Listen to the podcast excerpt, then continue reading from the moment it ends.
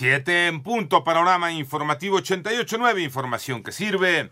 Yo soy Alejandro Villalbazo en el Twitter, arroba Villalbazo 13, es martes 6 de octubre, Iñaki Manero. Y en el panorama COVID, en el mundo ya suma 1.044.085 muertes por COVID-19. En el acumulado de casos mundialmente suman 35.485.738 los casos de COVID-19, de los cuales eh, se han recuperado 24.759.111.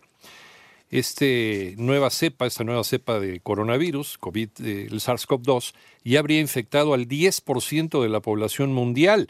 Así lo estimó ayer la Organización Mundial de la Salud.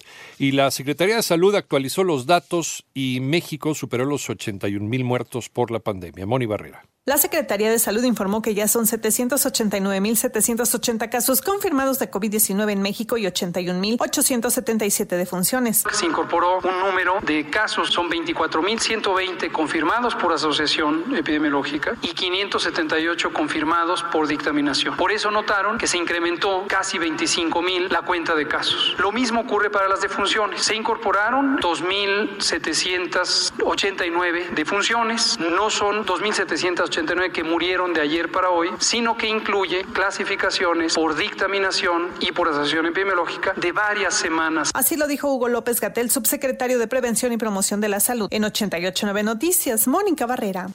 En el panorama nacional, Manuel Huerta Ladrón de Guevara, delegado de los programas federales para el desarrollo en Veracruz, fue denunciado por delito de violación en agravio de Marta N. Y en tanto, en Guanajuato, un comando mató al menos a cinco personas que asistían a un velorio en Jaral del Progreso. En San Luis Potosí fueron 13 los cuerpos encontrados en la carretera interestatal El Barril, a la altura del municipio de Villa de Ramos. Y la Secretaría de Hacienda denunció ante la Fiscalía General de la República a Alberto Sentíes Palacios, conocido como Lord Ferrari, ahora por una presunta defraudación fiscal de 4.287.545 pesos en el ejercicio 2015.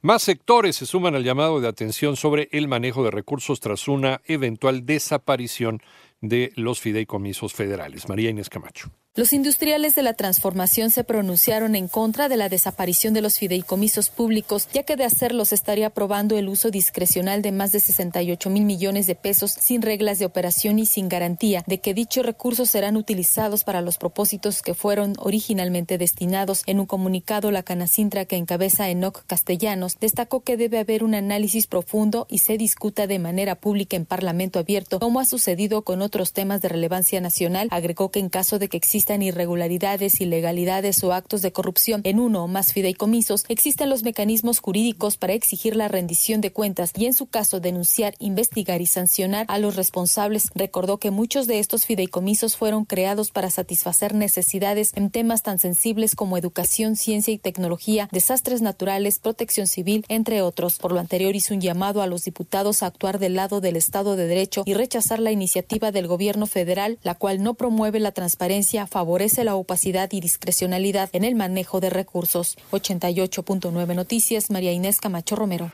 Eh, el panorama internacional, un tribunal de apelaciones en Inglaterra anuló el fallo que concedía las reservas de oro de Venezuela al opositor Juan Guaidó, admitiendo así el recurso presentado por el Banco Central de Venezuela. En tanto, Eric Trump, hijo del presidente de los Estados Unidos, Donald Trump, respondió a las preguntas de los investigadores de Nueva York que revisan las prácticas comerciales de la compañía de su familia. Y científicos de Alemania identificaron 24 exoplanetas que pueden tener unas eh, condiciones para la vida más óptimas que las que tenemos en la Tierra, pero pues, sería, tardaría muchas generaciones en poder llegar a ese planeta o a esos planetas fuera de nuestro sistema solar.